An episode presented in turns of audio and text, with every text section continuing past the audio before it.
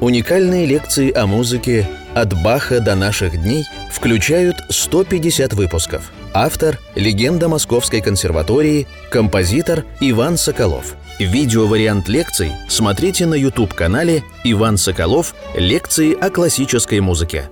Итак, дорогие друзья, мы в прошлой лекции закончили большой э, блок э, лекций о Чайковском и приступаем к новому блоку лекций о Александре Скрябине. И вот, смотрите, э, номер лекции 111. 111. Три единицы. Это божественное число. Троица в единице, единица в троице. Доказал то, что это божественное число Бетховен. Бетховен написал свою 32-ю сонату, последнюю. Почему 32 сонаты у Бетховена? Потому что это э, годы жизни Христа. И последняя соната стала опусом 111. Бетховен дает в этой сонате свою автобиографию. В первой части он намекает на патетическую, лунную и апассионат, на, на три самых своих известных сонаты. И вот здесь все это очень необычно, дорогие друзья. Скрябин прекрасный – композитор, он невероятно связан с Богом. В 111-й лекции надо было о нем поговорить, но мы будем сегодня говорить не о Скрябине. Следующая, 112-я лекция будет о Скрябине. А сегодня вот у нас как-то так очень спонтанно возникла такая тема, тема интермедиа. Мы решили отдохнуть от музыки, как бы немножко отойти в сторону. Вот мы находимся с вами в галерее Нико. Галерея Нико – это место, которое создал замечательный скульптор, художник э, Николай Никогасян, проживший более ста лет с 1918 по 2018. Сейчас эту галерею ведет, э, хозяйкой этой галереи является его дочь Гаине Николаевна Никогасян. Я очень счастлив, что мы постоянно пишем лекции в этой галерее. Вот его картины здесь, его скульптуры. На нас все время смотрит Шостакович, в других местах э, и Хачатурян, и Свиридов, и Елена Фабиановна Гнесина, и Плесецкая. И вот как-то мы иногда общаемся с Гаине Николаевной. Ее папа, Николай Багратович Никогасян, он жил в высотном доме на площади Восстания, который мы все прекрасно знаем, и там его скульптуры э, в этом доме. Он делал эти скульптуры. И вот я э, как-то проходил мимо этого дома, я выходил из станции метро «Баррикадная» и шел в Гнесинское училище. Шел в Гнесинское училище на улице Воровского, сейчас Поварская. И я увидел входящего в метро э, Василия Васильевича Смыслова. Он был очень высокий, видный. Была середина 70-х годов, я был студент училища, он был великий гроссмейстер. Меня поразило, что такие люди ездят на метро вообще. Вот, что я его встретил почти в метро. Василий Васильевич Смыслов – это седьмой чемпион мира по шахматам.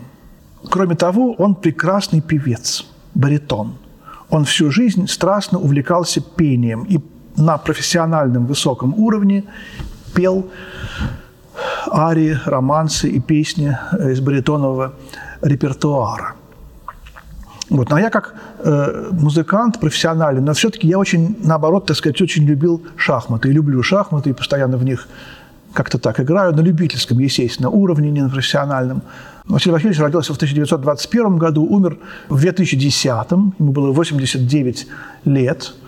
Он был соседом Никогасяна. И когда я об этом разговаривал с Гариной, вот буквально э, на днях, она сказала, так мы же знали Василия Васильевича, мы к нему заходили в гости, и я предложил прочесть лекцию о нем, потому что три единицы – Троица – это очень мистическая тема, а он был мистик. И мне открылось то, что он был мистик, э, очень э, необычным образом. Я хочу об этом рассказать, э, потому что я нигде об этом не читал. Он нигде об этом никому не рассказывал. Он мне говорил, что какие-то пишут воспоминания, но я нигде их не читал, эти воспоминания. И у меня несколько было с ним встреч. Мне хочется оставить это как наследство, эти встречи. Был 1991 год. Смыслову было 70 лет. Вот. А Сергею Сергеевичу Прокофьеву, э, величайшему композитору и страшному шахматисту, э, любителю, но на очень хорошем уровне, исполнялось 100 лет со дня рождения. И вот в шахматном клубе на Гоголевском бульваре был такой небольшой фестиваль, по-моему, два концерта «Шахматы и музыка». И замечательная женщина Ирина Сергеевна Прокофьева, не, не дочка Сергея Сергеевича, вот, а однофамилица, она э, предложила мне, зная, что я люблю шахматы, саккомпанировать несколько романсов Василию Васильевичу, который на этом э, вечере в шахматном клубе спел бы. Я, конечно, с удовольствием согласился, потому что мне было интересно, э, как вообще поет Смыслов, 70-летний, между прочим, и, может быть, удастся с ним немножко пообщаться. Он был кумир. Мой папа говорил, например, про своего папу Ивана Петровича Соколова. «Э, «Твой дедушка очень любил Смыслова». Э, вот я не застал моего дедушку, он умер в 50-м году, за 10 лет до моего рождения. Вот. А Смыслов в 48 году стал вторым шахматистом планеты на этом вот матч-турнире в Гааге, который закончился в Москве. Первым стал Ботвинник, вторым Смыслов, и затем вот Смыслов штурмовал корону, в 1954 году сыграл в ничью э, с Ботвинником, в 1957 выиграл, наконец, стал чемпионом, но был матч-реванш, и в 1958 году Ботвинник отобрал у него корону, так что Смыслов побывал чемпионом мира всего год. Кстати, Смыслов говорил, что когда я стал чемпионом мира, я почувствовал, что меня все как-то стали ненавидеть почувствовал отрицательную энергию. Так что вот это его какая-то положительная энергия, которая от него исходила, меня как-то очень привлекала всегда. Я чувствовал, я ходил на шахматные турниры, интеллигентность, э, возвышенность, какое-то олимпийское спокойствие, которое излучал этот человек, э, меня очень привлекало всегда в нем. Вот. И я читал в каких-то журналах, что он Э, любит очень петь, поет. Э, ему аккомпанирует часто Марк Евгеньевич Тайманов, замечательный тоже шахматист, входящий в элиту. Э, может быть, даже еще более крупный пианист, чем Смыслов был певцом. Мы встретились с Василием Васильевичем, репетиция была, он пел несколько романсов, я помню, среди шумного бала случайно, в тревоге мирской суеты. Тебя я увидел на тайно, твои покрывала черты. Романс слова Алексея Толстого, Чайковского. Помню, э, Земфира охладела из Олега Рахманинова. Помню, э, кто может сравниться с Матильдой моей. Помню э, какие-то э, русские народные песни про атамана Кудияра, вот, про разбойников, 12 разбойников, это знаменитое. Какой-то такой репертуар, в общем-то, демон Рубинштейна. Такой стандартный репертуар, в общем-то, вот 40-х, 50-х, 60-х годов, баритоновый. Голос звучал прекрасно, как у молодого человека. Когда репетиция закончилась, как-то Василий Васильевич не говорил, ну, до свидания, Ваня, в общем, до завтра.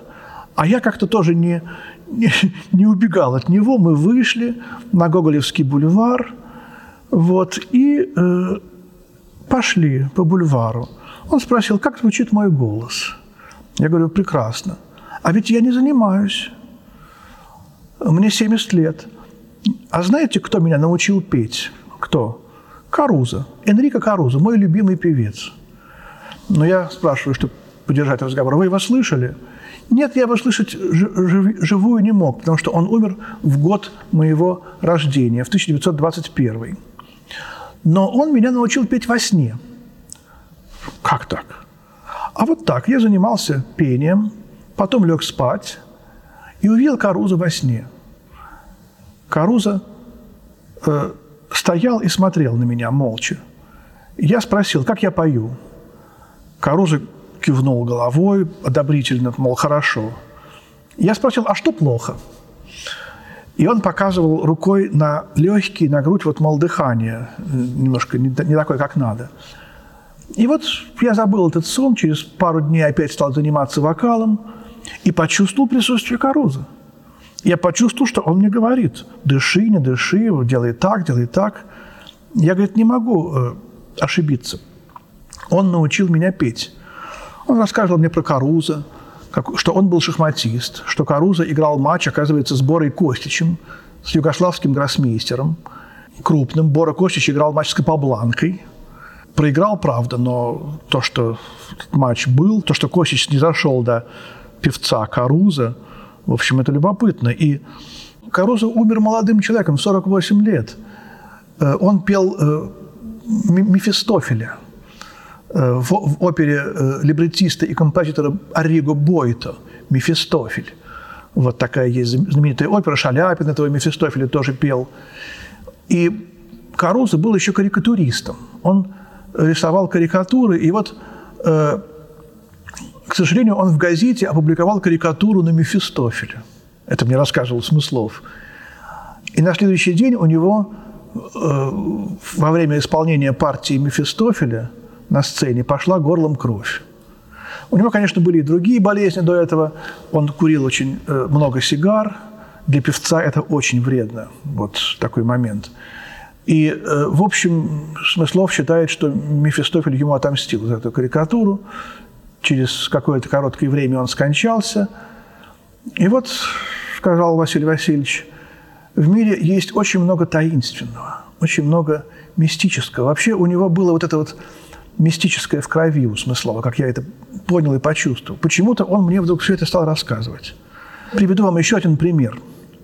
Вот 83 год, мой матч с Хюбнером.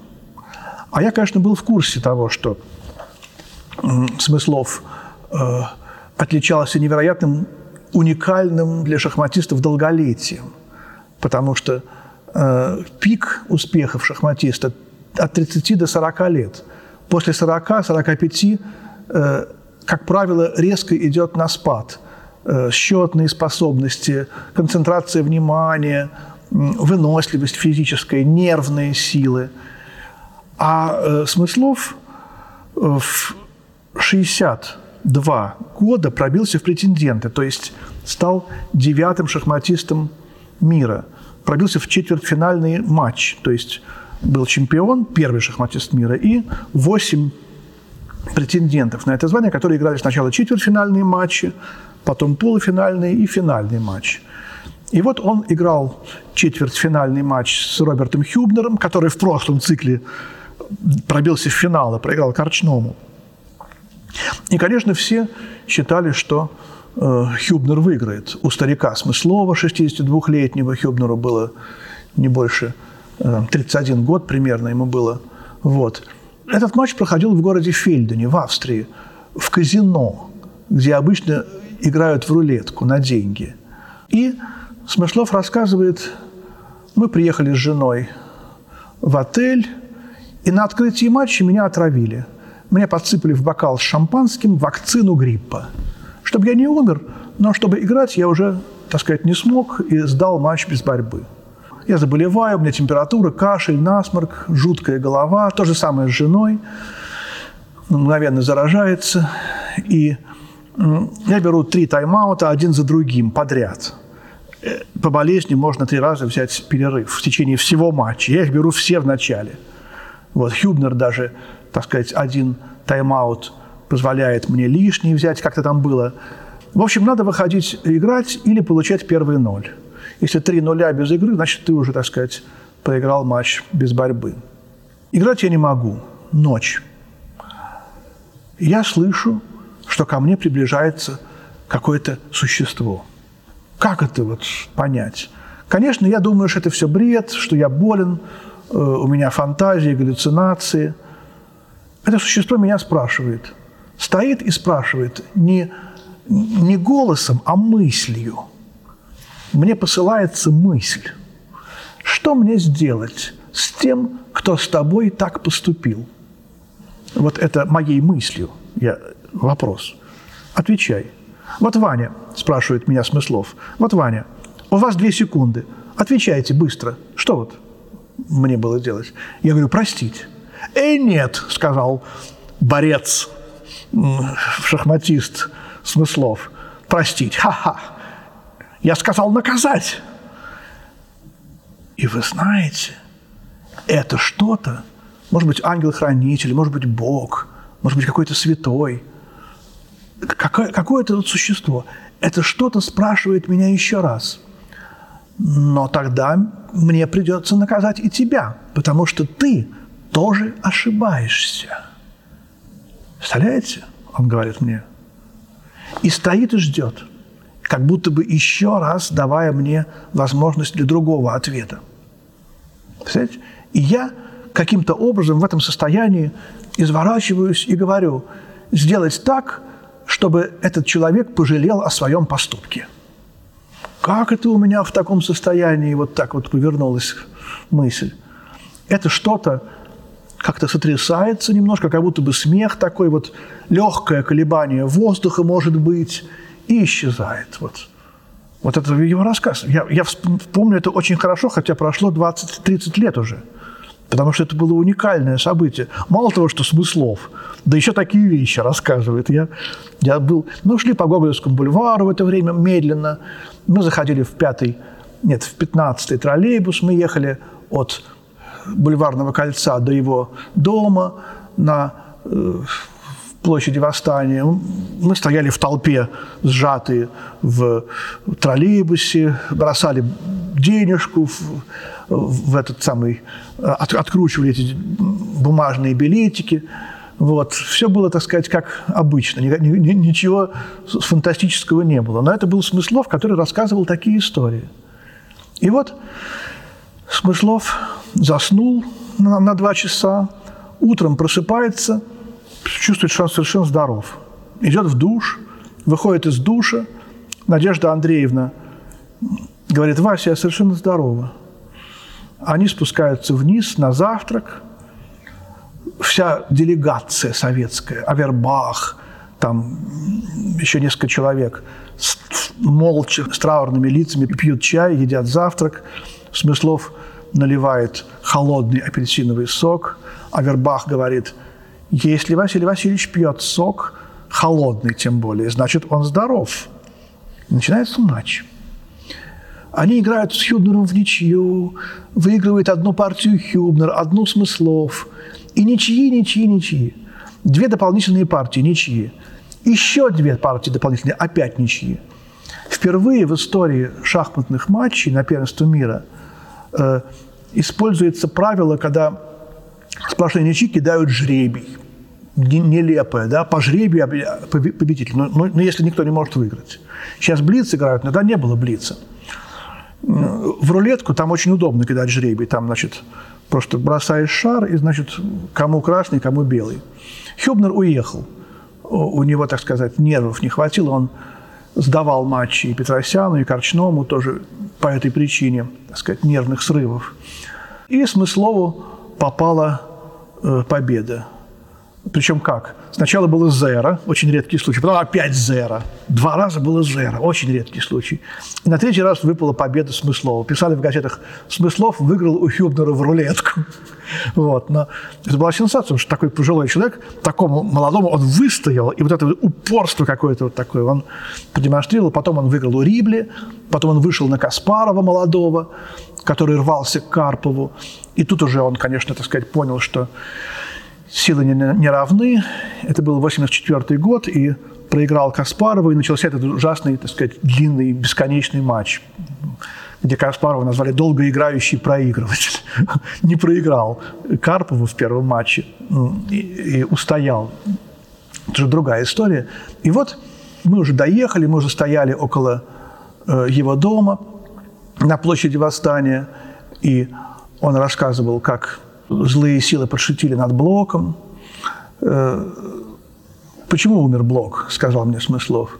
Потому что он написал впереди Иисус Христос. Нельзя было ставить Христа в поэме «12» впереди бандитов, которые, так сказать, развалили такую страну, Россию. Вот. И кощунство это было. И Блок очень хотел, чтобы эту поэму уничтожили. Спрашивал перед смертью э, Любовь Дмитриевну, все ли экземпляры уничтожены поэмы «12». Потом он сказал мне, Ваня, хотите, я вам скажу, открою смысл жизни. Это борьба между добром и злом. Вот. Конечно, никакой такой новой истины он не сказал, но это было очень просто, ясно, четко, чисто. И, э, между прочим, то же самое сказал старец Засима. Э, э, а арена этой борьбы – души человеческие, борьба между Богом и дьяволом – главное, то, что происходит в жизни. А арена этой борьбы – человеческие души. Вот это из, из, из братьев Карамазовых. Вот, и я потом думал, смысл жизни мне открыл Василий Васильевич Смыслов. Мы с ним попрощались, и через какое-то время я включил телевизор. Это был 96-й год, Смыслову было уже 75 лет. Была передача «Момент истины», такой Андрей Караулов ее вел. Приглашал каких-то известных людей. Я смотрю, мой знакомый Василий Васильевич Смыслов. И Караулов его представляет, передача только что началась, и спрашивает, Василий Васильевич, что вы думаете о конфликте между Карповым и Каспаровым? Это такая вечная тема была в 90-е годы. Василий Васильевич Конечно, это такой не его был вопрос. Он был небожитель смыслов, и это все его не интересовало. Еще когда в Спаске с Фишером играли в 1972 году, его спросили, кто выиграет. Он ответил, кто выиграет Спасский или Фишер, это их дело. Я уже сыграл достаточно матчей на первенство мира, и, в общем, отстаньте, короче. И вот Смыслов так совершенно с непроницаемым лицом отвечает на вопрос о Карпеве и Каспарове. Я вам вот что расскажу. Вот Москва, 42 год, зима. Мы с папой Василием Осиповичем живем в одной комнате. Он работает инженером на заводе. Мороз, 40 градусов. Вдруг папа умирает и лежит на столе. В комнате тоже минусовая температура, совершенно не отапливается, дров нет, может быть, минус 5 в комнате. Э, так что я сплю на кровати, он лежит на столе, и каждый день я хожу и пытаюсь найти гроб и машину. А ничего нет, война, все для фронта, все для победы. Нету гроба. И Каждый день во сне я вижу папу, который говорит, Вася, дай покушать. Вот те, кто молится Богу, знают, что когда умерший родственник просит покушать и приходит во сне, это значит, что он просит молитв. И поэтому в церкви есть такой столик, называется канун, около места, где ставят свечи за упокой. И на канун приносят еду – гречку, муку, хлеб – Э, чтобы, так сказать, съесть это кому-то в память. Иногда записки кладут, кого помянуть. Это очень помогает умершим. И вот это вот э, многие, я, так сказать, часто очень э, слышал, как умершие приходят и во сне говорят, дай покушать. Каждый день приходил ко мне отец и говорил, дай покушать. А я не понимал, что это означает. Ну, Потом приходит в какой-то там раз и говорит, Вася, выучи молитву «Отче наш». Меня, мол, без этого дальше никуда не пускают. Ну, я просыпаюсь, вспоминаю этот сон, где-то узнаю молитву «Отче наш», выучиваю ее наизусть. На следующую ночь нет никаких снов, не приходит ко мне папа. Я просыпаюсь, опять иду искать гроб, нахожу моментально гроб – Иду искать машину, нахожу моментально машину. Отца хоронят. Вот. Ответ на вопрос о конфликте между Карповым и Каспаровым. Вот это меня потрясло тоже. На абсолютно, так сказать, без, без тени улыбки, на ровных эмоциях. Ну, вот как надо отвечать на вопросы, и, если хочешь избежать ответа. Надо рассказать что-то интересное, совершенно, так сказать, что тебе нужно.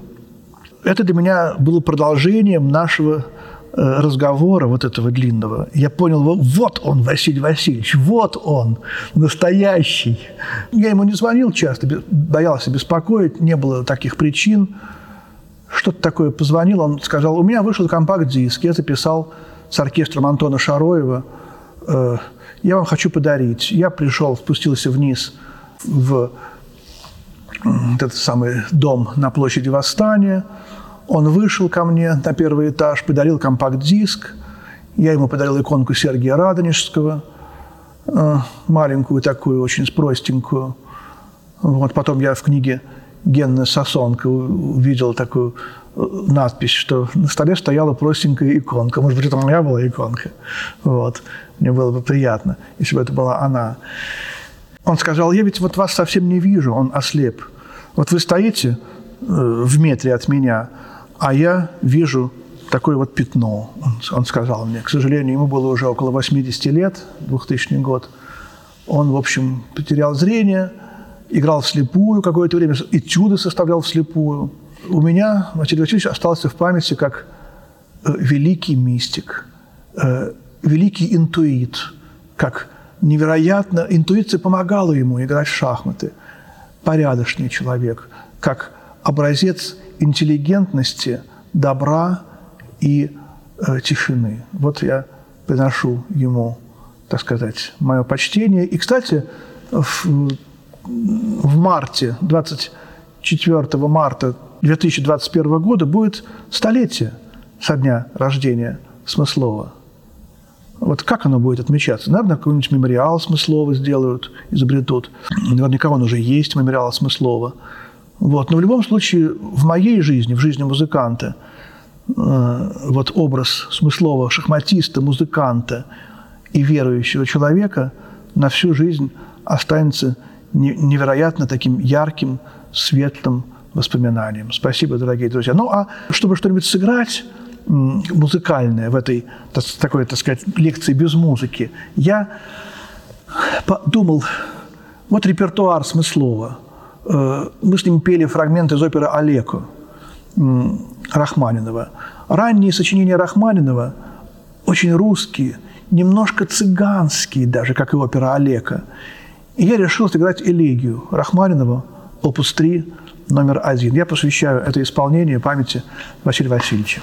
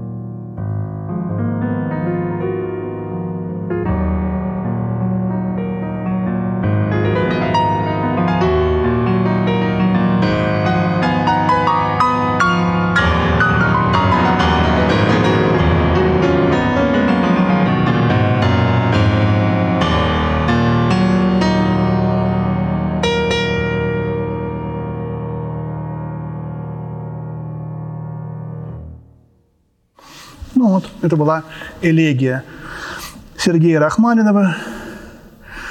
Какая-то вот русская душа Смыслова у меня ассоциируется с этой музыкой. Как он пел э, Олега Рахманинова. Что-то было очень настоящее, исконно русское, интеллигентное, возвышенное в его образе. И так же, как он играл в шахматы, так он пел, и так он вот это, рассказывал мне вот эти несколько случаев из его жизни, которыми я с вами сейчас поделился. Дорогие друзья, всего доброго, спасибо и до свидания.